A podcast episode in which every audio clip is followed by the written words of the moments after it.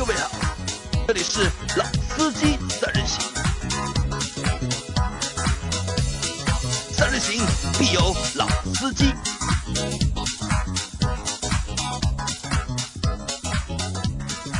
Hello，大家好，欢迎收听《老司机三人行》，我是杨磊。大家好，我周老师。啊，那这个星期的节目啊有点多啊，对吧？本来是星期五我们会有那个就是五百期的特辑的节目，对吧？但是呢，其实节目已经存了好几期了，对吧？这个星期如果再发的呢，就肯定会超过就是 五百期。本来是算好的，卡到星期五 正好是第五百期，但是上个星期因为人称来嘛，就一口气录了三集的。节目对吧？再加上那个，我们还找了易创的那个车主，车主对吧？对来聊了一聊，嗯就他和易创的故事，对吧？那么再加上呢，这个星期好像事情还蛮多的，就是因为我们有一个节目嘛，就是我们有个类型是什么呢？是每周快评，对吧？本来是叫闲聊，对吧？但闲聊呢，看上去不太好听，就把它改成了每周快评。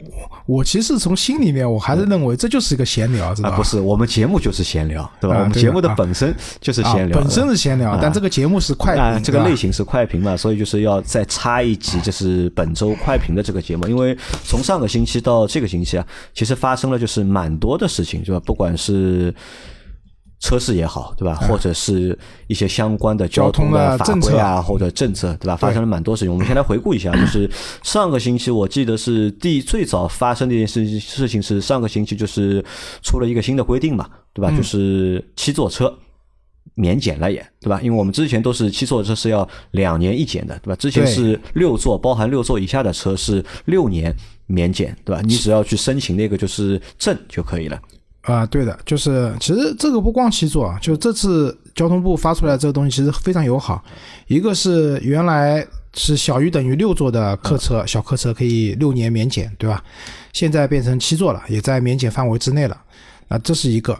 然后第二个呢，就是大家知道，本来六年以后啊，你每年都要去年检，现在呢，它改成了还是两年一次，嗯，等于是从第六年到第八年中间也只要检两次就可以了。对，嗯。这是一个新的政策。那所以这个政策当时出来了之后啊，就是我第一反应就是什么呢？可能是因为国家就是看到就是这个家用的 MPV 市场啊，或者 MPV 啊卖不太动，对吧？大概出一个这个政策，就是鼓励一下。我我觉得还不是，我觉得其实跟卖得动卖不动这件事情没有没有没有太多嗯关系，而是在于是说本身来讲，因为免检的车子的范围本来就是小客车，对，嗯，对啊，就是家用车，并不是说你买一台，比如说你买一辆那种就是那种商用的车，啊不是运营车辆嘛，啊，对吧？对，或者运营车辆，那你年检的目的是什么？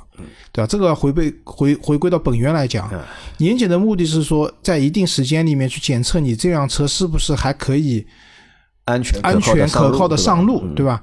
那其实以现在的汽车质量来讲的话，我们的家用车、小客车这些车子的话，真的是没有必要的嘛？那你说六座和七座之间，就因为七座多了一个位置，啊，其实还不是多了个位置，多了个头枕，只是啊，多了一个头，呃，不一定，有的车中间那个没有头枕都有可能的哎，对吧？为了安全，不装头枕也有的，就多了一个位置的情况下，你这个车就必须跟别的车不一样，两年检测一次。那我觉得这本身是不是特别合理的一件事情嘛？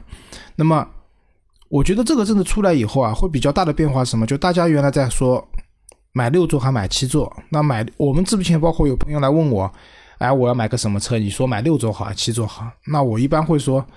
如果你对座位数字没有一个特别硬性要求的话，那就买个六座吧，因为确实免检会省轻一点嘛，这个事情。啊少少点麻烦，因为你两年要去一次的话，其实的确蛮麻烦的。但问题现在七座也免了，那我觉得如果再有人买多就超过五个座位的车子的情况下，还会再去选六座吗？还还是直接上七座了？呃，所以这个其实我们来讨论一下啊，就是你觉得就是七座卖不掉，对吧？或者七车卖不动，对吧？七座车卖不动嘛，对吧？真的和就是年检有关系吗？不不是完全有关。我们讨我我想讨论的范围是说，本身就是要买六座或者七座的人，嗯，已经到这个需求了。那么在买的时候，因为年检的问题，最终选了六座，我相信是有这样一批人的。但是接下来啊，因为有的新政策不会说一下多了很多去买七座的人，这不至于。但是还是这些人，原来我去选六座了，但是因为现在七座也免检了嘛，我花一样的钱的啊情况下，我为什么还去买六座呢？反正说白了，第三排座椅大部分车子除了一些大的 MPV 以外，大部分的车子第三排座椅其实坐人都不是很舒服的。平时的话可以翻倒，翻倒以后放东西嘛。那你买个七座车和买个六座车，第三排座椅反正都坐的不舒服。平时大部分时间是翻倒的情况下，如果是我的话，那我就买七座了，你我不买六座了。，不不买六座了，对吧？对，六座可能和别的车的最大区别是什么呢？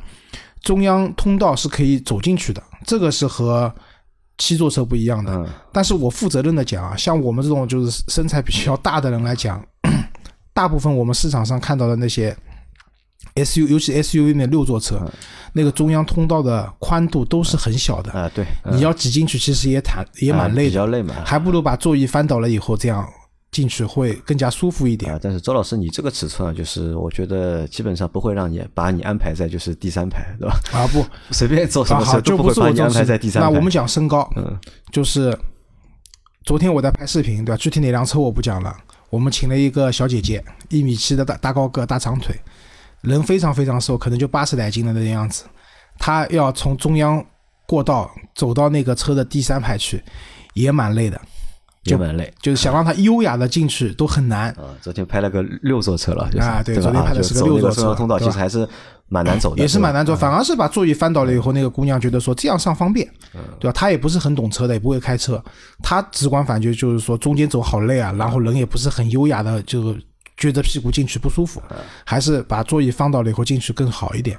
反正就是我的观点，因为这政策改变了，原来人家在犹豫六座、七座的人来讲的话，我认为现在可能更多的去倾向七座。七座的车子了。呃，我倒我觉得是这样吧，因为这个政策有之前啊，就是七座车两年一检一这个政策还存在的时候啊，那可能的确会抑制一些就是小部分就是七座车的销量。但是这个政策开放之后，那能够就是放大多少七座车的这个销量的话，嗯不会放大我觉得也放大啊不了多少啊。但是说实话，对就是很多的用户来说。那么的确是就是方便了，就是很多，因为我有一台那个宝骏七三零嘛，因为这个车是七座车嘛，是需要两年去上线检测一次的。去年的话就一九年嘛，我那个车是一九一七年买的嘛，一九年我去上线检测了嘛，而且这个事情其实因为之前的都是小车，对吧？没有就是都是五座车嘛，没有七座车，对，就是年检这件事情啊，其实不是太上心，就导致我的那台七三零就是过了年检的时间我才去年检，我。我我想我记得好像就是要在这个星期啊要去检了，我就去检，哎，去了之后发现，哎呀不对，其实应该上个星期就应该去了，所以还导致了就是扣分，对吧？罚款，对吧？这是一件事情，对吧？蛮尴尬的，对吧？第二件事情是什么呢？就是，呃，我不知道大家有没有去尝试过这个，就是线上的这个上线的那个检测，其实那个检测整一个过程啊，说实话是一个就是暴力检测的过程，就是检测完之后啊，就检测完之后，我这台车仪表台上所有的灯全亮，熄火都熄不掉。然后是放在边上，大概停了大概十分钟，对吧？熄火才熄掉，再重新启动啊啊，这个灯才恢复正常。那你如果在旁车主在旁边看的话，其实多多少少是有一点点 心痛的，是吧？而且再加上我们在那个做节目时候，大家一直聊嘛，就是每个地区啊，它那个就是年检的费用啊。还都不一样，对吧？上海现在年检的费用已经要四百多块钱了，已经，对吧？没有那么贵啊？为什么？呃，上海就四百多嘛，上海就是每个检测站基本上都是四百块钱。算上 算上代班费了吧？呃，不算代办方，就自己去，啊不是代办费，是就是就是自己去嘛。因为这个价格每年都在涨嘛，而且你可以看到上海就是现在多了很多的，就是汽车的那个就是检查检查站嘛，对吧？其实都是做这个年检的生意的。那很多如果现在家庭的用户，对吧？这个车只是一个家用的话，不是运营车辆的话，那就是减掉了，免除了这个就是两年一检的这个烦恼，对吧？我觉得这件事情还是非常不错的，蛮好对，的。接下来就相当于在第六年和第八年，再去做，嗯，还是在第八年、第十年做，反正就是十年之内只要做两次就可以了，相对来说省时间也省费用吧。啊，好，那这是一件事情啊。那其实这是一件好事情啊，对对大多数的用户来说都是一件好事情，这个？对所有用户来讲都是好事情啊对，可能但对有些机构来说可能不好，因为少了一些量嘛，对吧？这个钱赚不到。啊。其实还好，我因为我有朋友开检测站的，他们去检测站里面主要的生意是做什么？做那种大车，什么卡车、集卡这些车子过来做年检的费用啊，各方面啊，才会比较高的才比较挣钱。其实小客车不太挣钱。刚才杨磊讲到就是小车年检嘛，我因为我之前开车都是两年一次，我我我是这样处理的，当时就是去了以后直接门口啊，找个黄牛代办，他不用找黄牛，嗯直接进去检测站跟他讲，我这个车子套餐价多少钱，直接付掉，然后一次过，因为车啊子本身没问题的，新车啊，新车你没有问题的对吧啊都 OK 的，没问题的，好吧？好，那这是一件事情，那这是一件好事情啊啊。那下面来了一件事情呢，就是这个事情大概是星期六还是星期天？这是一件有争议的啊，事情有啊，，争议还蛮大的，我觉得，因为这个那新肯定大。那个政策出来之后啊，就是先是上海，我是看的微信嘛，上海发布，是吧？应该是上周六，上周六发的，上海发布，我看到一条微信是关于那个就是外牌限行，对吧？在上海城区内，对吧？一些外牌限行的政策发生了变化，因为上海现在是从本来是从早上的就是七点到十点，对吧？七点到十点和下午的三点到八点，那是某些路段，对吧？它是外牌是限行的，不在是某些路段，就大部分的高架。啊，呃就也算路段吧，对吧？高架，对吧？那这些哦，不一样，路段和接下来我们讲的，就是高架和路段区别还是蛮大的。高架你可以不上，你能到一个地方，但是接下来的讲到的政策里面是真的是路段了，啊路段你是进都进不去。啊，先说先说这个就限行的时间发生了变化，对吧？本来是从就是早上晚上，对吧？两个时间就早高峰晚高峰嘛。就中间有一段时啊间是可以这两个上去的高峰时，间是外排限行，但现在呢，这个时间被打通了，对吧？从早上的七点到晚上的8点晚上的八点还是十点？八点。八点到从早上的就是七点到晚上的八点，那基本上整个白天废掉，对吧？啊就是外牌的这些车辆是不能去到这些就是限行的，就是高架或者是隧道或者是路段，对吧？啊对那这个事情其实头蛮大的，这个事情是从今年的十二月啊，不，十一月二号，也就是下周一开始正式实行。嗯，因为这个事情，因为我只看了，就它它又很长嘛，我只看了开头一段嘛，我只看到那个时间发生了变化，对吧？我当时还在想，哎，这个，哎呀，怎么那么严格？就第一反应怎么那么严格？但是因为我自己有护牌嘛，就是也不存在这个就是通行的这个烦恼，对吧？我就没有去仔细的看。到晚上我在逛商场的时候啊，就是老王打电话给我了。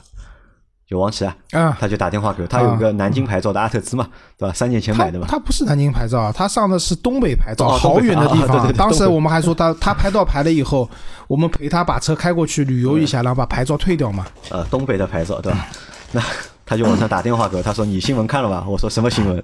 他说就是关于那个限行的那个新闻啊。我说我知道，对吧？怎么说？跟他说我怎么办？对吧？他就问他怎么办？赶紧拍牌呀，然后车子卖掉我说。你现在在外环，因为他现在住在外环，工作也在外环。我说这个事情和你没没有关系太大的关系。他说不行啊，那总要有个车嘛，你总要往市区里走的嘛，不可能永远不去市区嘛，嗯对吧？那我说你两个选择嘛，对吧？要么就是拍牌嘛，对吧？现在就拍，对吧？那么什么时候拍到，那么？什么时候换，对吧？要么呢你就换个新能源新能源车，对吧？那么当时呢，就我给他了两个建议嘛。那么他说，好好烦啊，就他觉得好烦，为什么要出这这这样的这种就是政策或者出这样的一个规定？这就是争争议所在，就是这个其实和特斯拉降价是一样的，就是已经买了的人，对吧？说被割韭菜了。对于持币待观望代购的人来讲，哦，降的好啊。其实这个政策也是一样的，因为我我也看到这个出来以后，就下面有很多评论嘛。对吧？评论一种是说、啊太严格了，吧吧，让我们这些外牌车主情何以堪？但另外一种是说，我们花了沪牌的车主说，我们花了那么多钱啊10对吧万块的上牌照对吧？那我们总得有点特权吧，对吧？而且现在确实，我也能明显感觉到，就是高价，对吧？我我是昨天下午三，因为我昨天我一天在外面在拍视频嘛，我昨天下午从宝山一直到那个徐汇徐汇那里，呃，长宁徐汇那个方向，我明显发现就是三点钟以后上了高架，对吧？高架非常空。就但是你会现在你会有种情况，就是中午吃饭的时间啊，高架上面很堵特别堵，特别堵，对啊，特别堵，随便就是因为这个时候就是外牌车可以上来嘛，就堵车堵得非常厉害。那对于沪牌车主来讲，那肯定是个好事情，对吧？就是全天的限行，那我整个白天，那到了晚上八点以后呢，基本上也不怎么堵车了，也就无所谓了。整个白天不管哪个时间段我上高架，都相对来说可以有个比较通畅的通行的感受。那就觉得自己花的钱比较值。为什么？我记得是礼拜六这个，因为很简单，我之前陪朋友不是买了辆宝马三系嘛，嗯，兄弟提车了，就是上周上周六提的，他给我发消息说我车子提好了，然后还跟我们说那个销售哥哥还挺给力的，因为一开始算下来他的他觉得就是他提车的费用啊，就跟当时谈好的落车费用可能会差蛮多的，因为现在保险不是这么改革了嘛。后来他说那个，他说那个那个也姓周嘛，他周先生很给力，就最后有些钱也就没有算，所以他最后落地的价格和他当时谈好的价格就差了几百块钱，出入不大，他对吧？很满意。然后他又给我看，就是说关于限行，我说对啊，你你这次钱是花了挺多，因为一块牌照将近十万，一辆车将近四十万，对吧？花了那么多钱，还要关键还要买个车位，将四五十万，就一百万要出去了，知道？但我说你看限行了来了，对吧？你是不是觉得心里面舒服一点？他说是的。那对于所以已经有沪牌的人来讲的话，那这个政策肯定是很欢迎的。但对于开外牌的车主或者还没有买车打算上外牌的人来讲呢？或者说，哪怕你打算上上海牌照呢，也是比较痛苦的，因为接下来拍牌肯定会又又要变难一些的。我觉得啊，像这应该是我印象当中的，就是第三次的，就是外牌限行的这个就是规则的改变，对对吧？回顾一下啊，上海最早的限行呢是早上七点到九点，嗯，下午的话，如果我没记错的话是六点到六点吧，四点到六点。啊，，四点哦不不不，四点到七点啊，七点五点到七点应该5点到7，点是。反正就是是早上和晚上各两个小时，嗯。具体的时间我可能说的不对啊，反正就只有各两个小时的限行。这是最早的时候，那个时候我开的是杭州牌照，但我有一点我我是很遵守这个规则的，不能上我就不上。之后改了以后呢，就是现在的早上几年改的，就是对早也没有改很久，一两年最多了。嗯对，早上的七到十，嗯，下午的三点到八八点，一下子把时间就拉的挺长了，对吧？你想七到十，十点到两个小时，就是中间五个小时的空档，嗯，对不对？然后这次改革就变成了直接七到早上的七点到晚上的八点打通，一下子中间的五个小时空档都不给你们了，基本上是改成了这么一个情况。嗯，大家来想一想，就为什么会出这样的就是非常严格的一个就是现行的政策，或者是城市交通越来越拥堵嘛，越来越拥堵？那政府一定要通过某些手段。其实就是开句玩笑讲，就很多人一直说上海排外，对吧？其实上海对外地牌照的宽容度远比北京高，高多了。北京要办进京证，之前是每七天办一次，然后还能网上办好一点。现在的话，一年好像只能办六次吧，我可能说的不对啊，反正有次数限制的六次或者八次这样的一个概念。开不满一年，反正现在每次只能开个办了以后七天或者十天，类似这样的。那一年里面，其实你能办京津证的天数很少。第二，即使你办了京津证，高峰时段你也是不能在五环以内通行的。所以，其实北京对外牌的限制要比我们严格的多，对吧？在这样的情况下，上海其实对外外外牌的车辆的宽容度一直蛮高的。你说高架上面高峰时间有车子外牌车开吧，也有的，但是真的也就只有几个路口在抓，大部分的地方还是没有警察在抓的，还还比较好吧。因为我看了一下数据啊，就目前有一个就不太准确的数据，或者不太官方的数据啊，上海目前有一百七十万台外牌车辆，可能吧，我觉得那这个其实还是蛮厉害的。啊，对的啊，但其实啊，这次出来的政策啊，这个关于全天限行这件事情嘛，只不过是把原来的限行变成了时间拉长，啊，打通了嘛？杀伤力其实并不是特别大。你觉得杀伤力不大？我觉得杀伤力其实已经很大了。，啊那你跟明年五月嗯份过完长假以后的第一个工作日比的那个政策比，这个小巫见大巫了。就明年五月对吧？五月黄金周过好，或者五月长假过完之对，因为现在不知道五一放几天嘛，啊所以他说的是五一长假过完以后的第一个工作日，第一个还是第二个第一个工作第一个工作日对吧？就是外内环内地面道路限行，限行对吧？它是早上的七点到十点，下午的话不是从三点开始，好像下午好像是七点到呃不好像是完全限行，好像不是完全行，中间有空档的，，中间还是中间有空档的对，但不是连在一起的，不是连在一起，对，啊。是有空档的那。个那个限行对吧？出来之后就还要吓人，对吧？对的，就举个例子来讲，我们我们小区在内环内嘛，对吧？小区里面也有蛮多蛮多外牌的车辆的，嗯也就意味着在那个时间段里面啊，你已经没有办法嗯开出门了。你只要开出门，开出小区的门，开到我们门口的玉田路上，就是违章嗯啊，对吧？那说到这里啊，就是有一个大背景啊，和大家说一下，就是说到就是和排外不排外会有关系的，就是大家不要以为就是在上海开外牌车的司机或者用户，就是从外地到上海来的，其实这个是不对的啊，这个和很多就是很多城市是不太一样的，因为在上海的话，其实我觉得。我是认为至少有一半的就是外牌的车辆啊，其实开车的司机啊是上海的，是上海人，因为上海是牌照是拍卖的嘛，对吧？呃，比较难，每个月都有就是数量的限制，对吧？并不是每个人都能够拍得到这个沪牌。我补充一下，刚才说的就是明年五一小长假后的第一个工作日起啊，是早上七点到十点，这个没错。下午是从四点到七点，四点到七点，对，啊四七八四五六七四个小时。就现在是限行三到三点到八点嘛，它两头各缩短了一个小时。嗯，就是早上三个小时，下午有四个小时是内环内地面道路。但是他说不含边界道路，禁止悬挂外省市机动车号牌小客车通行，周六周日和全体公民放假日除外。但是呢，它现在有一个比较模糊的什么叫不含边界道路，嗯就这个东西到时候看具体看细则了。我认为什么是边界道路，就是这条路是在内环下面的，到底算内环内还是内环外了对吧？像那个黄兴路，对吧？中山黄兴路就是沿着就是不内环嘛，黄兴路啊，对吧？它右边就是出内环了，就是比较对吧？著名的就左边就是在那个内中。山中山南路、中山北路这样，就是中山路嘛。中山路就是内环下面的地面道路嘛，就到时候怎么弄就不知道了。但是再往里面走肯定是不行的。呃，那继继续说我前面说的那个，就是在上海，就是开外牌的，对吧？开外牌车辆的用户，其实不一定是外地人，对吧？有大把的就是上海人，因为我们以前在我们年纪轻的时候买车的时候，因为车本来就很贵嘛，对吧？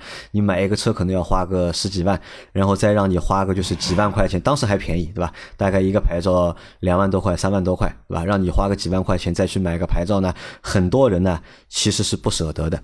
对吧？因为已经花了十几万买车了，再去买一个就是上海牌照，很多人会不舍得。那当时呢，他们就没有选择就是拍那个上海牌照，就选了一个就是外地牌照。因为当时上海的车辆去上外地牌照，其实还是比较好上的，对吧？上海周边啊，就浙江啊、江苏啊，相对来说都是比较简单，都比较好上，对吧？但慢慢的哦呢，，不好上啊啊，，最早的很很简单，我家有一块杭州牌照，对吧嗯，几几年上的？零几年零几年啊？啊，大概我零五年年还是零五年上杭州牌照，其实已经挺困难了。就当时就我妹妹那个福克斯嘛，她上的就一个就是当时杭州牌照上海人还能上，但其实已经挺困难了。啊。但慢慢的呢，就是上牌照也比较难，上海的外地牌照也越来越远了，对吧？本来我们看到的就是江浙比较多，苏一对吧？啊浙 A 啊浙 B 啊，这个比较多。后来慢慢的就有安徽牌照了，对吧？或者跑得更远，对吧？像我们江西牌照啊，老老王是东北去了，东北去，现在就比较流行什么蒙内蒙古牌照，因为那些地方比较松，嗯你能上嘛？人车不去，能上牌。现在的话，因为上海牌照拍卖的缘故，就是上海周边的江浙地区啊，基本上都是不接受上海人上牌的，对的啊，对啊，所以后面就越来越难了，而且上牌费用也直线上升。我最早上杭州牌照，因为我当时在哥哥那边买车嘛，就上牌两百块钱，就花了两百块钱。嗯除了自己把车开过去，产生一些路费啊、吃饭的费用，真正的上牌就花了两百块钱。但是后来就越来越贵了，有段时间号称就是上牌已经上的很远了嘛，然后号称可以上什么苏州牌照的，直接报价两万。然后那个时候上海牌照拍卖就四百，啊，这个很吓人啊，对吧？而且你看，那导致牌照也上不到，对吧？或者牌照呢也特别的贵，那么就是有越来越，但是用车这个需求啊还是比较迫切的嘛。那很多越来越多用户啊就会选择就是使用这个外地的牌照。那所以现在其实你在上海实行这么严格的限行政策啊，其实不但对就是外地的司机啊，限行，其实也对本地的司机，但是开的外牌车的司机也是同样限行的。所以从这个角度来看的话，这个其实根本就不存在就是排外不排外的这种说法，啊是对吧？因为上海其实上海城市其实上海市区其实也是比较小的，对吧？和北京比的话，上海其实非常小，对吧？对这个交通的压力，对吧？其实也是非常的大。那我相信，就是政府，就上海政府，他下这个决心，对吧？出这个政策，那其实啊，我觉得也是经过多方的，就是考量，才出了这样的一个政策。对吧？那么这个我也希望就是大家可以理解，但我担心的其实还不是这个，我担心的反而是什么？其实我在想，真的如果把外牌限制之后啊，这个交通到底能够缓解多少？因为我认为，因为上海其实车太多，地方太小，对吧？其实即使你把外牌限了之后啊，其实我觉得不一定能够达到多明显的一个效果，对吧？如果这个政策出了之后，交通还不能得到缓解的话，那就是很有可能尾号限行啊。对的啊，很有可能就要学就是其他城市了，对吧？尾号限行，一旦就是尾号限行，对吧？那我觉得这个这个才是就是真正就是对所有用户来说其实还好呀，尾号吓人的一件事情。我觉得尾号限行不吓人的，为什么？因为尾号一周也就限行一天呀，就一天不开嘛。北京那边人城他们不都习惯了嘛，嗯，对吧？就是他也不会说弄单双号，对吧？单双号吓人了。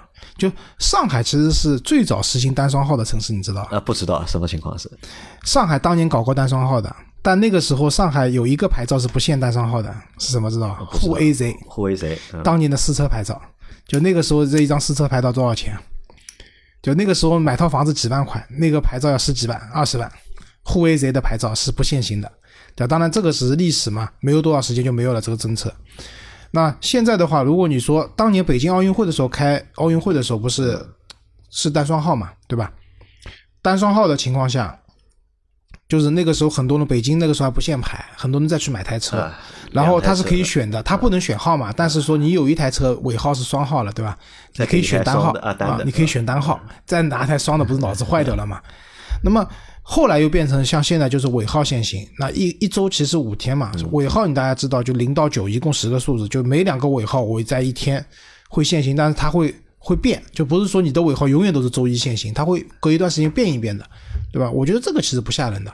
你如果你习惯开车了，那你正好遇到这一天你的尾号限行的话，就这一天改公共交通嘛。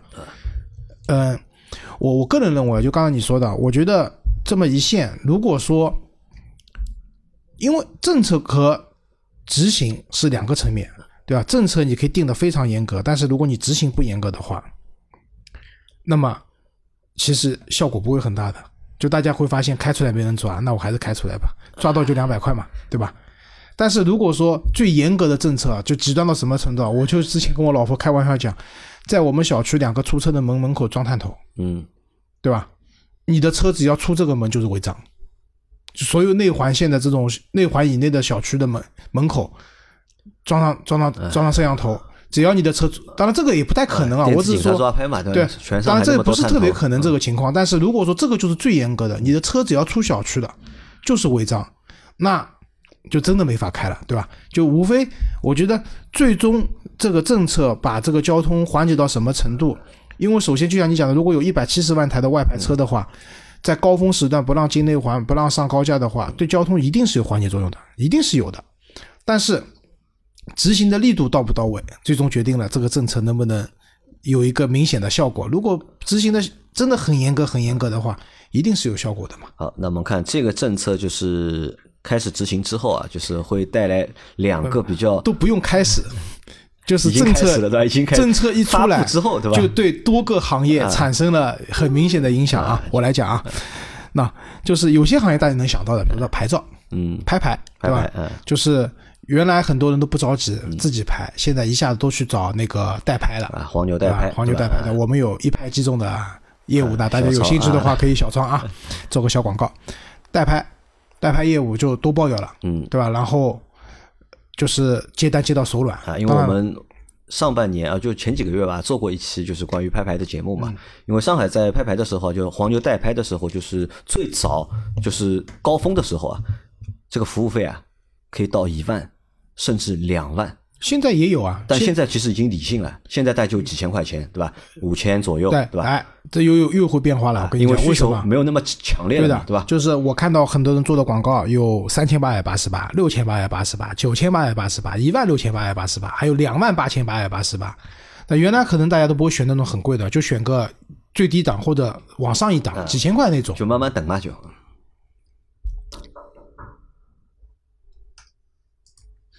那么这个政策一出来，大家对牌照的这个迫切性啊又提高了，需求增强了，对吧？也许就会又会往那个比较高的档次去去看齐了，因为收的贵嘛，拍不中赔的也多嘛，对吧？就像我那个时候拍牌是一万多块钱，一万六千八嘛，拍不中一次给五百嘛，然后我两次不中赔了一千，第三次给我拍中了，对吧？呃，所所以这个对牌照的拍牌市场的影响肯定是大的。然后牌照里面可能大家想不到的还有一个牌照会受什么影响？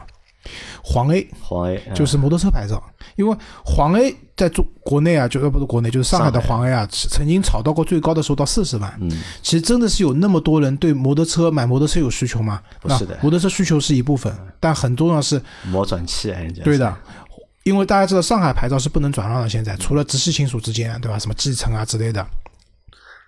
那么，但是摩托车牌照是可以转让的，就是有人买了一块摩托车牌照，然后转到我名转到自己名下以后，然后干一件很牛的事情，把四十万的一张牌照转成了只值八万块钱、九万块钱的一张汽汽车牌照。牌照啊，对的。那么大家可能觉得不可思议啊，但是你们想想，如果有人买了一台五百万、六百万、一千万的车子，他会在乎花几十万买一块牌照吗？其实不是很在乎，因为大家知道，如果做个人来讲的话，我名下有一张上海的大牌了以后，我是不能再拍牌的。但是你通过收购黄 A 转到自己名下的话，讲要难听点，我甚至有想过，如果哪天我很有钱的话，我把市面上黄 A 全部给我买下来，全部囤在我自己手里面，对吧？对于有些特别有钱、买车也很贵的人来讲，其实这个也是小钱，所以一下子黄 A 也涨上去了，这个可能是没想到的。然后对什么有影响呢？那个二手车市场，二手车市场对，啊那天一下子他们说什么优信啊、瓜子啊、人人车啊，什么各种天天派车啊，各种各样的平台，一下子就接单接到爆掉了，就是都是预约上门检车，然后对，因为这个会存在一个什么问题呢？因为很多小伙伴的车都是都不是国六的车，对吧？对国五的车，而且你又是外牌，对吧？即使你现在就是拍牌照，对吧？你拍照需拍牌照需要时间嘛，对吧？即使你拍到了牌照，但是对这个牌照是上不到你这台就是国五的车上面去，或者国四的车上面去的。因为现在因为你你本来这个那个车的档案是在就是外地嘛，不在上海，但是上海现在是实行国六标准，对吧？你这个过户对吧？签是签不回来的，所以这个也会是一个就是蛮，这是一件蛮烦的事情，对于很多用户来说。？我当时在想啊，为什么一下子大家都去卖掉了？其实不着急嘛，你还可以开一段时间嘛。但我后来一想想，为什么越放越不值钱？对的，对吧？就是你现在赶紧卖，这个车子还能卖卖值钱。等到政策真的完全实行了以后，你这车都不能动的情况下，你再去卖，一定会被压价压得很惨。所以那天我看到朋友圈有人发嘛，你让我国五加外牌的人怎么办？啊，对啊，这个就是老王嘛，就是刚才那个杨磊讲到老王，我们的小伙伴老王，就这种情况嘛，国五的车子，然后又是外牌，确实没有什么特别好的办法。就是对他们来说，即使拍到上海牌照，也一定要换车，对的，确实不换车是不行。但是到那个时候，你的车再卖掉的话，有可能确实这个残值要比现在更低了。所以现在大家赶紧，但是人一多啊，这个市场就多出来了，知道吧？然后这些车基本上都是不能卖在上海，都是卖到外地去的。现在如果要卖的话，可能价格什么的，确实就这个政策对二手车的行情会有蛮大啊因为影响的。现在越来越多的城市都在实行国六的这个标准。反而如果说你的车，你的二手车原来是沪牌的，你的二手车反而要增值，因为大家知道，就是哪怕我我的车是沪牌，我原来哪怕是国四都没关系，只要现在这个车还能上路，我就能上牌，对吧？所以路上像我们的车基本上都是国五的嘛，但是都不受影响，因为我们的车即使将来卖的话，只要国五这个车还能在上海的路上跑，它就能正常上沪牌，对的，所以相对来说，这个车的残值会高一点。啊那所以你看，这个对就是后面换车的这个需求会变大，对吧？汽车的销量，对吧？会拉一波。我觉呃得，我觉得汽车的销量呢，啊，你想一百七十万台车，对吧？至少有三分之一的小伙伴，对吧？他是要换车了，他呃，拉不就是不会特别，就是你说的对也不对。啊，因为沪牌的那个牌照的额度是定死的，对吧？对每年发多少就这些，嗯，呃，对是什么？对上海地区的新能源车的销量会拉一波。对，新能源车，嗯，对，因为新能源车反正现在牌照还是送的嘛，对吧？就是我看到朋友圈里面卖特斯拉的、卖蔚来的、卖那个各种各样新能源车的都在发，对吧？你们还在等什么？他们也制造恐慌情绪嘛，说虽然现在还是沪牌是送的，未来怎么样谁都不知道，没有人知道意外和明天哪个先来。啊这个的确是啊，你看，而且如果放在燃油车里面的话，对吧？你看一百七十万台车里面，哪怕就三分之一换，对吧？也没多少台，就几十万台嘛，对吧？这个量放在燃油车里面，这个不算量，但是这个量转换到新能源车市场的话，这个就是大量了也，不会都转过去。但是我觉得转个三分之一。接下来几个月，一直到明年五月份啊，嗯就整个新能源市场的销量，在上海地区的销量应该会有一波增长，因为很多人本来还在纠结我要排牌啊，排不动，反正我现在也有车在开，让他去吧，对吧？但是一下子不能开了，就是或者又使用起来非常不方便的情况下，想想算了，那就去买新能源车吧。那包括然后特斯拉不是每每逢节日就降价嘛，对吧？然后 他们明年元旦说不定就坚挺了不降了，有可能的，因为可能销量至少上海地区需大，嗯，对，可以帮他消化掉很大一部分的这个销量，对吧？然后包括我们讲的，嗯。我们我有朋友买了一辆五菱宏光 mini，对吧？就这些车本来就是五菱宏光 mini 这个车本来销量就很大，然后上海地区的话可能就是比较便宜嘛，大家看不上。但是作为内环内用来买菜用的代步车来讲的话，我我跟我老婆讲，我想跟我们家楼下一楼的邻居啊商量一下，一个月给他点钱，我把车停在他们家门口。就是不影响别人通行的，就是可能把他门口稍微有点堵，然后呢，再让他弄个接线板出来，都不用装什么充电桩，弄个接线板出来给我一周充两次电，对吧？我一个月给他五百块钱，不知道人家愿意吧？要是愿意的话，我都想去买辆这个车了。啊，因为你想在上海的话，对吧？几个难点啊，对吧？一是牌照难，对吧？牌照难排。二停车难，对吧？啊，车位贵，很多老的小区停车位不充足，对吧？还有嘛，再加上就是交通拥堵，对吧？但如果很多的电动小车，像你说的这个五菱宏光的 mini，对吧？在这个时候，对吧？它的优势啊，一下子就发挥出来了。就是我觉得那个车的优势是什么？第一个，虽然杨磊说他看过实车了，说那个车还是比较粗糙的，或者比较简单的。但是呢，我我认为我没有看过实车，但是我看到网上很多人就是视频也好，各方面也好，但不可否认，这个车其实说白了，如果不看它的价格的话，这是这辆车其实讲的难听点，我们讲工业垃圾，对吧？但是考虑到两万多、三万块钱的售价啊，一下子就变变香了啊！续航一张可以在上海对吧？啊，随时随地全市通行啊，全市通行的牌照对吧？一下子就香了。其实我觉得这个对新能源造车来讲是个思路啊，就是。那个车子至少它的外观是很可爱的，对我们不讲它里子里面怎么样，但至少外观很可爱的。它比 K 卡还 K 卡，对，两米多的车身，然后啊也能坐四个人，车子方方正正的，挺可爱的。然后经销商那边还送贴贴纸、拉花，哆啦 A 梦的，还是皮卡丘的，对吧？你想要哪个免费给你贴上去，也也蛮好看的。那个车子这样一弄，所以这个车是有它的销量，也是一定的。那这个我们以后讲，我们可能会借台车去拍视频啊，嗯。所以我觉得这个政策一出来啊，就是比较明显会发生改变的行业。刚才我们讲到了，对吧？然后我觉得还会有一些隐性的行业也会发生改变，比如快递。快递，嗯，就是很多快递的车子的话，面包车其实是外牌，嗯，那快递满大街跑，对吧？那么怎么办？他们也面临着要换车，那换什么？新能源的面包车。就是新电动的面包车，这种就是我们小区里面有个人专门做货拉拉的，他就买了一台电动的那个面包车，每天晚上回来充个电。这个就是什么快递行业啊，跑腿跑腿还好用，他们主要是开那个电动车的嘛，对吧？这个我觉得也会发生改变，甚至我觉得卖电动自行车也会发生改变。有的人可能车子干脆我就不开了，算了，我不要了。买辆小牛电瓶车，对吧？或者买辆什么雅迪、新大洲都可以的，啊，或者更便宜的都可以。然后买这些车作为上下班的通勤代步工具，也会发生一定的变化。就是这种隐性的行业、想象不到的行业，可能因为一个大的政策的改变，导致都会发生改变的。这个是一件蛮有意思的事情。好，那这是我们聊的，就是第一部分啊，就是关于就是交通的一些就是新规，对吧？或者政策，对吧？第一部分，第二部分呢，我们来聊一聊就是车市啊，还是电动车，对吧？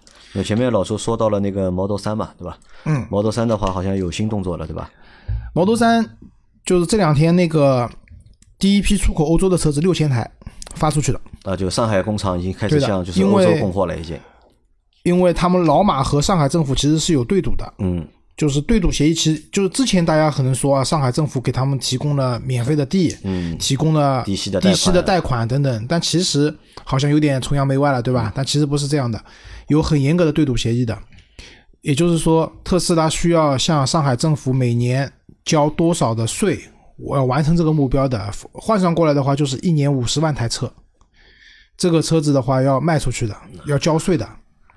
那么，如果做不到的话，上海政府政府是会把它地收回来的，所以对他对马马斯克来讲的话，马克思来讲的话是压力很大的。那么现在光卖国内市场，就是这些车造出来，现在卖中国市场肯定是不够的，对吧？肯定是不够的。现在一万多台嘛一个月的销量就一万多台嘛，对接下来接下来它会就是出口欧洲啊，甚至美国啊这些美洲市场啊，就应该成为是每个月固定的项目了。那么这个跟大家讲这个事情，倒不是说要聊他们的出口的问题，而是说通过出口这件事情来讲啊，我们大概能测算出 Model 3的一个地板价了。就是大家知道 Model 3从一开始降啊降啊降，降到现在二十四万九千九，那我认为肯定还会再降的。我之前认为呢，这个价格应该在二十二万上下，但是今天我看到就是有有文章分析啊，以他们的出口的价格，因为出口价格是不含当地的税费的，就是一台没有税费的价格的税前的价格的含税的一个出厂价，对，不含税的出厂价，然后把美元、欧元换算过来以后，我们最后会发现，特 Model 3的一个地板价的价格大概在十八万四左右，也就意味着未来 Model 三在中国市场上的销售的价格应该是在二十万以内的。呃，可能以内十八万，可能还需要出厂价十八万四，对吧？我们要算一个，如果在中国出厂的话，要算一个增值税，对吧？但新能源车不知道它它的增值税是多少，啊，对的，呃，但它其他肯定有很多的补贴的嘛，对吧？对的有补贴税你肯定是要付的，对吧？对的，呃，但是你你还要考虑，你刨掉了运输成本等等的，就是相应的这种跨洋过海运输成本，因为这个比较复杂，是财经人士算的，我我我也不是特别懂，然后反正就是跟大家讲，就是特斯拉的一个地板价在十八万多。那未来的话，这个车子卖到个二十万左右，我认为完全是有可能的。再个来个两年降或者三年降吧，应该就差不多是这个价格了。啊，那这个也因为它要走量，它有对赌协议，它要走量。对老周是看出来的第一个事情，对吧？它走量，对吧？要价格也被老周看出来了。还有一个点是什么呢？我觉得很有可能什么呢？就是国内目前对这个特斯拉 Model 3啊这个车型的一个需求的量啊，差不多我估计就稳定在目前的这个就是一个月一万多台了。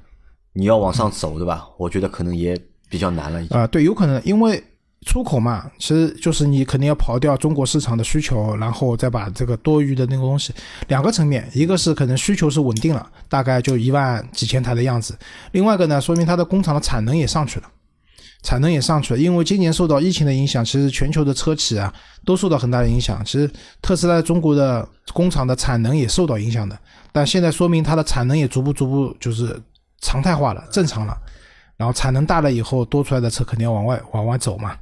啊，那这件事情对我觉得对汽车的中国的汽车工业来说，其实也是件好事情，对吧？那么我们也算有就是在中国本土有一个比较好的产品，对吧？像其他的国家嗯我觉输出了，得对吧？其实那虽然说这个品牌不是中独资国的公司，啊它是独资的公司厂在你中国呀，对吧？你用了你中国的工人啊。那你这样讲，那苹果、那富士康代工的这么多机器们现在说，汽车嘛，对吧？手机三 C 产品不算的，三 C 产品中国本身就是制造强国，对的。然后啊，那这样讲对的，就是在欧洲对吧？欧洲人会说买摩特斯拉一定要买中国产的，因为做工要比美国产的好一点。对啊，这个其实对中国汽车在全世界的口碑来说的嗯话，这个其实是一个蛮有里程碑意义的一件事情，对吧？因为你像本来中国出口的很多车，对吧？能出口什么车？都是小车，对吧？就比亚迪可以出口一些就是大的就是电动巴士，对吧？嗯对但是这个量毕竟还是少。对吧？那这个事情我觉得是蛮有意义的一件事情啊。那么这算件好事情，对吧？我们再来说一件不好的事情，对吧？或者说件坏的事情，对吧？嗯，因为我是这个事情我，我之前是一直都不知道，我是昨天晚上我是看到了，我也很奇怪，为什么我看到了一个就是威马的工作人员，对吧？他们发的朋友圈，对吧？发了什么？就发了就是最近关于就是威马，就是好像呃，昨天他们发的还不是召回，说自燃的事情回应啊，也不叫回应，就是有一个是什么，他们转发了一个其他媒体的一个文章，就是威马好像最近一直有就是那个自燃的事件，四连烧，啊发生，对吧？诶，这个事件之前好像我没有在网上怎么看到过，对吧？我是从就是一个威马的工作人员的朋友圈里面看到这个，我觉得也蛮有意思的。就看了一下，就是威马在最近啊，他们的车啊，就是四台，对吧？连着四台车自燃了，对吧？因为你看电动车，对吧？大家现在对电动车就是。抱着一个就是比较怀疑或者抱着一个保留态度，当中有一个很大的原因啊，就是安全问题，对吧？啊，我觉得电动车大家的质疑点，一个是续航里程，嗯真的假的，对吧？是不是虚标？这是一个。第二个呢，就关于安全，电池的安全，安全分两面，一面呢是有辐射，怕开了电动车以后生不了头发掉头发，生不出儿子，对吧？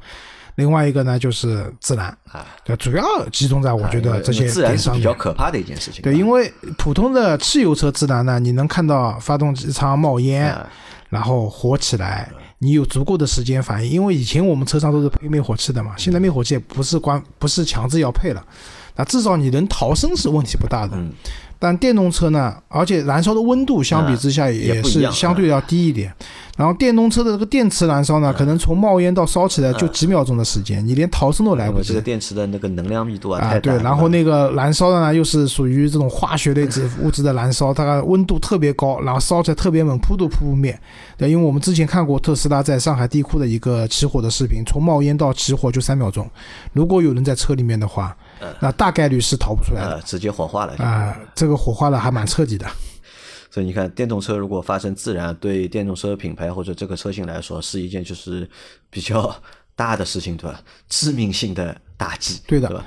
你看威马这个车从最早这个品牌出来，对吧，到现在，其实开始的时候好像觉得这可能是一匹黑马，对吧？我觉得这可能是一匹黑马，对吧？嗯对吧？性价比蛮高的，对吧？造了一个就紧凑型 SUV 的一个车型，对吧？然后车身的尺寸也不错，对吧？然后它的电机、它的电池，看着就是参数也都可以，哎，卖只卖十几万，对吧？当时看着呢，觉得哎，这个车蛮良心的，对吧？蛮良心，好像应该会有一个比较好的一个就是市场的前景。包括当时我也订过这个车，对吧？那后来也因为各种各样的原因啊，没有买这个车。但是这个车从量产之后到现在，好像就一直就是不温不火，对吧？销量呢也不怎么好，然后产品的升级好像也比较慢，对吧？到现在也只有一个就是。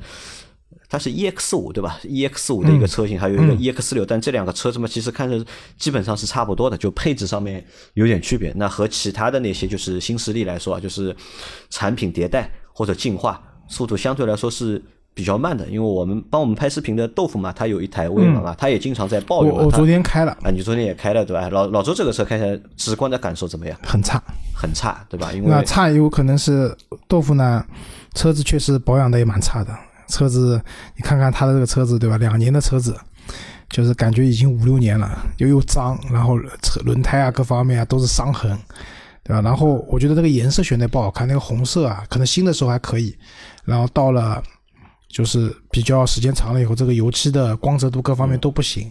然后内饰嘛坐进去，我也不知道豆腐是干什么工作的，就它内饰太脏了。呃，他那个后备箱全是他的设备嘛。啊，不是后备箱，就是驾驶座，就边上它那个屏幕那里全是灰，厚厚的一层浮灰。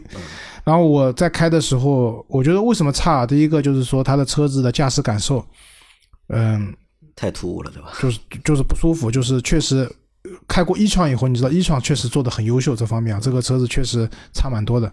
然后车机系统也不是很人性，反正各方面来讲，我觉得作为一台新势力造出来的电动车来讲的话，它只能是一个通勤工具，它不能称之为是一辆汽车。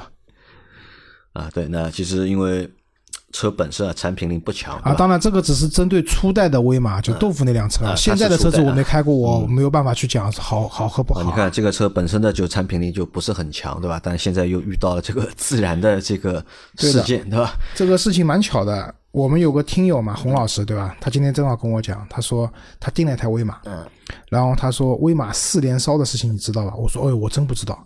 他说杨老师的朋友圈发的，我说啊我从来不看杨磊的朋友圈的。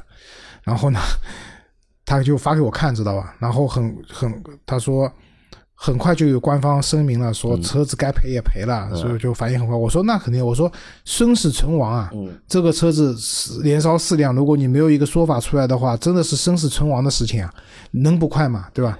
然后反正就召回了一万。呃，一千八百多台车，没有一万多，他车没有卖那么多，一千多台嘛，啊一千八百多台车要召回。然后洪老师那台车还没提车，但是也是在那个批次里面的。现在看下来啊，估计是电池问题。啊，肯定是电池问题。而且我分析一下，为什么就是会有这个问题存在？因为他的这四台车啊，都是租赁公司的车。因为租赁公司啊，就是现在租赁公司很聪明嘛，就是可以就是向新能源厂啊，就是购买一批就是电动车，对吧？因为谈一个出厂价，对吧？谈一个比较低的一个出厂价，嗯然后这些车呢，就是投入市场做分时租赁也好，或者说做短租也好，对吧？这个其实回本嘛，其实是蛮快的一件事情，这算一个好的生意，对吧？这个我估计啊，就是可能这些车啊，因为是团购的，对吧？成本对吧，在成本上面其实是打了折扣了，嗯所以在电池的选用上面其实是存在一定的问题，可能买了就是比较便宜的电池，或者是不合规的电池。我觉得，因为威马现在不是说了嘛，他要换换电池嘛，宁德时代嘛换宁德时代嘛。我觉得还不是。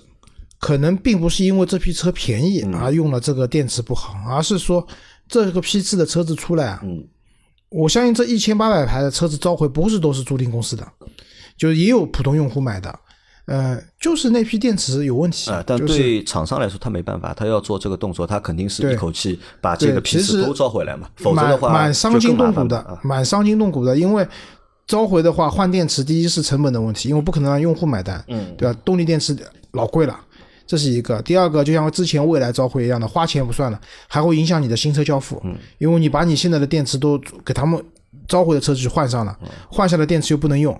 那怎么办？你新车的电池一定是缺少的，所以会影响你的新车交付，还蛮伤筋动骨的。好，那所以这个事情其实大家我觉得也应该知道一下，对吧？对其实电动车对吧，其实还是会存在就是自然的这个天然的风险。三元锂电池，不管是什么三元锂电池，都存在呃自然的这种概率的。所以为什么我们讲我们去坐飞机啊，托运的时候充电宝什么的，你只能随身带，你不能去托运，对吧？包括托运锂电池的话，现在能托了，但是能托运的锂电池，它对你的里面的电量密度啊各方面都是有要求的，就是怕什么放在货舱里面的时候，飞机货舱里没有人，它烧起来了不知道。你随身带呢，就算自然了，还有时间去处理。那么汽车又是用了那么大量的三元锂电池在那个车子里面，但凡有一个电池的电芯出问题了，然后可能就会烧起来，对吧？有这样的天然概率。但是呢，总体来说，我就今天安慰洪老师嘛，我说你看外面燃油车烧的也不少啊，当年的帕萨特、普桑那个点火线圈的设计有问题，烧掉的车多了去了，对吧？只不过大家不是特别关注这件事情而已。然后现在他的车，据他讲他没提车，但是也是这个批次里面的，但应该问题不大，厂家不会再把有问题的电池，既然召回了嘛，不会再把有问题的电池给你的，这个是应该问题不大的好，然后最后啊再说一件事情啊，说一件我们自己的啊，事情。这个是好事情。啊，这个是好事情，对吧？也蛮有意思的一件事情啊，就是我们在我在上个星期吧，应该是周六还是周日，我忘了，就是我发了一条抖音，对吧？嗯，我发了一条抖音，我们上个星期就是去试了两台车嘛，试了一台就是那个五菱的凯捷和那个静态体验了那个吉利的那个新锐，对吧？嗯。那在那个过程当中呢，我拍了一些就是小的视频，然后回来呢之后把那个小视频啊发在了我们那个抖音的账号上面，大家可以去关注一下我们那个抖音账号，就是你在抖音里面搜那个 auto B B B，对吧？嗯。也能够搜到我们抖音的账号，那里面我们会上传一些我们在平时工作啊或者生活当中拍的一些小视频或者小的日常，对吧？大家可以去关注一下。那其实这种账号发出来之后，其实没有什么太大的意义啊，就是因为我我觉得只是发一些我们的小东西，对吧？让喜欢我们的小伙伴可以通过另外一个平台或者另外一种内容形式，对吧？看看我们白天或者是我们工作时候在干点什么，在做点什么。但是那条视频就是我发了一条就是凯捷的视频啊，发了一个其实就是一个凯捷第三排那个魔术座椅啊，把它收起来，对吧？再把它拿出来的一个短的视频，这个视频爆掉了，就是 拿到了大概一百七十多万的一个浏览量，对吧？累计获得了大概四千七百多的点赞和一千多少条，一千三百多条的评论，对吧？这个一条啊，大概抵我们大概这个抖音上面做个两三年都不一定能够有那么大的一个就是浏览量和一个点赞量。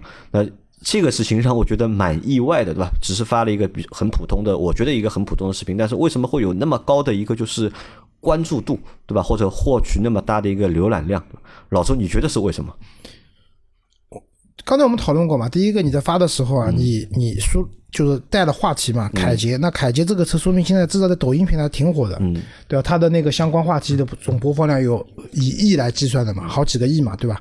那你这个东西发出去以后呢，嗯，带了话题，它就推系统就推因为大。家知道现在这种平台啊，都是千人千面的，基于你的兴趣爱好进行推那个推送的这样的一个计算规则，呃，都是非常核心的机密，没有人说得清楚它的规则怎么样。我们大概只知道它哪些，大家在做那个视频创业的时候，都会去尽可能的去符合平台嗯的规则，然后拿到更多的流量。那么杨磊发了这个东西，第一个是说热点肯定是有的，对吧？大家对这个东西感兴趣。那第二个呢，也是日积月累的发，系统突然发现，哎，这个账号好像这个视频不错嘛，给他多推推，对吧？它这些平台的日活人数非常大，嗯、流量是真实存在的，对吧？他想给你流量的话，确实不要说给你一百多万的流量，就是一千万都很轻松的。说句实话，对吧？那么说明就是这个视频录了系统的法眼，都不是人的法眼，是系统的法眼，然后觉得不错，然后就给你去推了。好，那有意思的事情来了啊！你看啊，一千多条评论，对吧？从来没有看到单条内容下面有一千多条评论，对。然后就去看了那些评论嘛，对吧？看了之后，对吧？我觉得非常有意思啊！就是这一千三百多条评论里面，大概有百分之九十五吧，至少有百分之九十五的评论啊，都是吐槽的。都是吐槽对吧？都是负面的对吧？或者叫吐槽的对吧？都觉得哎，这个车怎么就是那么小对吧？这个第三排怎么坐人对吧？说这个车是给第三排是给没有腿的人 坐的嘛对吧？就各种各样吐槽嘛，觉得这个车就是内饰差，然后呢就是座椅小对吧？空间小，那全是这样的。那这个呢和我就是对凯捷这台车的印象啊。好像又不太一样，因为我们之前为什么会关注到凯捷这台车呢？其实还是因为就是我们看到网上有很多对这台车好的一个评论，对吧？好像这台车非常红，也非常火，而且都是一个很正向的一个口碑，对吧？都觉得五菱又造了一个就是神车。对吧？那我们，所以我们才去试了这个车。但我们和老老倪去试了之后呢，其实觉得这个车，呃，说实话，就是也就这么回事。对吧？说实话，也就这么回事，对吧？它的优点和它的缺点是同样的明显，对吧？很多的优点是别的同品牌或者是同级别的车是做不到的，但是很多的缺点，对吧？可能是行业最低，对吧？做的最差的。对吧？但也不至于什么呢？也不至于就是那么多人去吐槽这个东西。那这说明两个问题啊。第一个，网上好的口碑都是有人为的，对吧？人为花钱营造出来的。因为我们会看到大部分好的口碑什么呢？就是那些车评人，对吧？大家讲这个车好，业界良心，对吧？有了这个中国之光，那。那不一定说都收了钱嘛，嗯，但是至少因为车评人都要靠厂家，大部分的车评人都要靠厂家充值过日子的嘛，对不对？那么在这样情况下呢，就大家都要给面子，所以这个车即使有缺点也不会特别放大，嗯，对吧？然后呢，另外一个呢，我觉得车评人他们呢，因为见的车也多了，相对来说理性，有些缺点其实没有用户吐槽那么厉害，他们比较理性，就讲到这个东西的时候是没有吐槽那么厉害。那么在这样情况下。好，大家觉得这个口碑还可以，但是你看到的评论呢，都是理论上来说都是来自于最真实的用户，他们第一对车这个东西的理解和车评人是不一样的，或者和汽车我们这样的汽车行业从业者是不一样的。第，他很真实，第一感受就是不好，就是不好，对吧？不好就是不好。在这样的情况下，那么可能更反映普通用户的一种对这个产品的一种想法。比如说，你说后排第三排是不是给没有腿的人坐的？那我跟你讲，大部分的。这个级别的车子，同级别它最优秀了。其实同级别它是最优秀的，就是同价位，我觉得就是嗯，从空单讲空间啊，它其实已经挺优秀的，对吧？像我昨天去拍的那个车子已经很贵了，对吧？第三排没有腿倒不至于，但昨天我们那小姐姐一米七的小姐姐，这个大长腿往后面没法坐，无处安放啊。对，所以其实大部分的车子，对吧？第三排的座椅其实大部分就是这么个情况，所以。大家的角度不一样，视角不一样，所以你会看到真实用户确实吐槽比较多。另外还有一个原因什么呢？五菱在我们印象当中是一个出几万块钱车子的一个品牌啊，对，这也他卖的最好的车子可能就五万、六万、七万这样子，甚至更便宜。然后大家呢？对他的车子呢，认知是说这个车子很便宜，然后配置很低，尤其安全也不是特别好。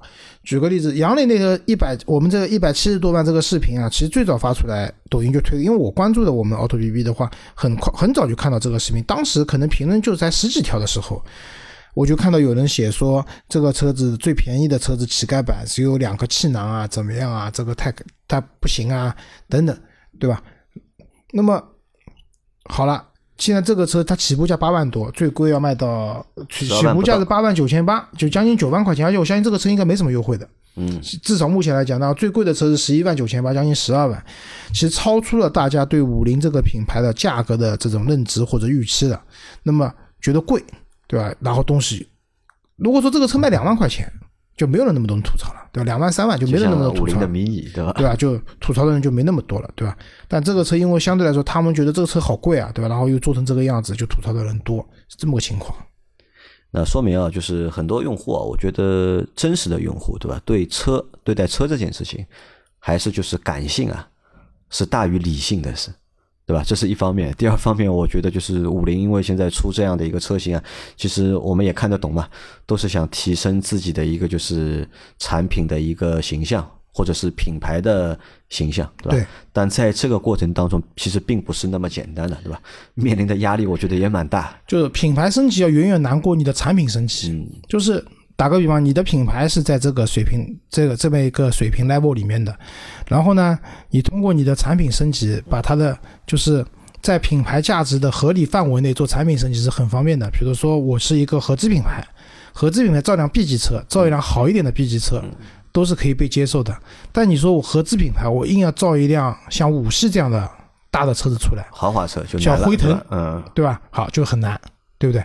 就因为超出了它品牌所能负荷的这个东西。但到了奥迪就很轻松，A 六卖的很好，对吧？但是同样道理，对于一个像五菱这样的品牌来讲的话，它在大家的认知和定位中是这样的：他们通过这些产品，像这个车的 logo 也换掉了，原来五菱是那个红标红红标，对吧？啊看上去银标，现在确实不是很高级，但现在这个银标的质感看，至少看上去的观感高级度是提升的。